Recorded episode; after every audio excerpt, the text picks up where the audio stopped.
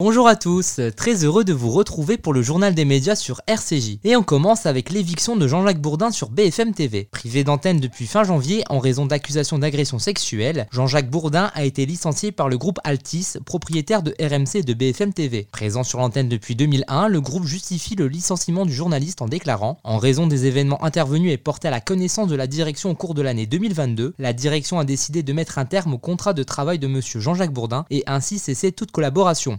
Principal intéressé a réagi sur Twitter. Je suis tellement heureux d'être libéré, je repars pour de nouvelles aventures et je n'oublierai jamais celles et ceux qui m'ont accompagné. Vive le journalisme libre et indépendant. On continue avec l'Ukraine privée d'organisation pour l'Eurovision. Le 14 mai dernier, l'Ukraine remportait le concours de l'Eurovision. Comme le veut la tradition, le pays vainqueur doit organiser l'événement l'année suivante. Mais l'UER, l'Union européenne de radiodiffusion, a estimé que le pays ne réunissait pas les conditions sécuritaires et opérationnelles nécessaires. Le concours de l'Eurovision n'aura donc pas lieu en Ukraine en 2023. Le règlement de l'UER impose que la production de cet événement de grande ampleur doit être viable et la sécurité de toutes les personnes impliquées, notamment le public présent sur place, doit être impérativement garantie. Le président Zelensky avait espéré accueillir le concours en 2023. Des discussions avec la BBC sont en cours et l'Eurovision pourrait se dérouler en Grande-Bretagne. On poursuit avec un documentaire sur les Rolling Stones.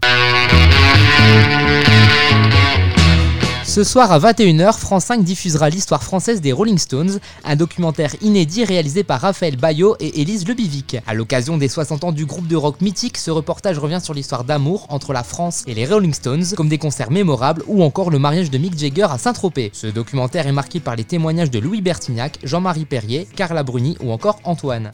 Est-ce que vous pensez que vous avez une influence en France Je sais pas. C'est ça les Stones. C'est c'est rock'n'roll. C'était une gifle dans la gueule de l'establishment. quoi. C'est un exemple à suivre.